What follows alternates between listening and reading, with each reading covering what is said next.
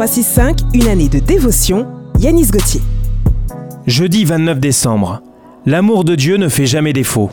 Je suis convaincu que ni la mort, ni la vie, ni les anges, ni les démons, ni le présent, ni l'avenir, ni aucune puissance, ni la hauteur, ni la profondeur, ni rien d'autre de toute la création ne pourront nous séparer de l'amour de Dieu qui est en Jésus-Christ notre Seigneur.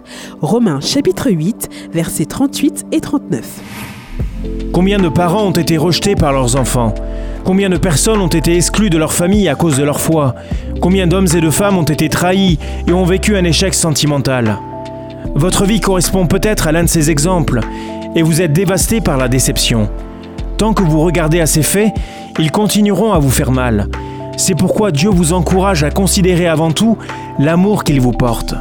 Dans Jérémie chapitre 31 verset 3 nous lisons ⁇ Je t'aime d'un amour éternel ⁇ Oui, Dieu vous aime de manière inconditionnelle, vous n'avez rien à faire pour gagner son amour. Alors, restez blotti à l'abri dans ses bras. Il est pleinement suffisant pour combler les failles que la souffrance a creusées dans votre cœur. Les hommes peuvent vous tourner le dos, le monde peut vous rejeter, mais Dieu ne vous délaissera jamais.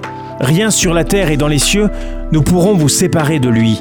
Cette méditation quotidienne est extraite du livre 365 de Yanis Gauthier. Retrouvez 365 et d'autres ouvrages sur le site yanisgauthier.fr. Ce programme est également disponible en podcast sur essentielradio.com et sur toutes les plateformes légales.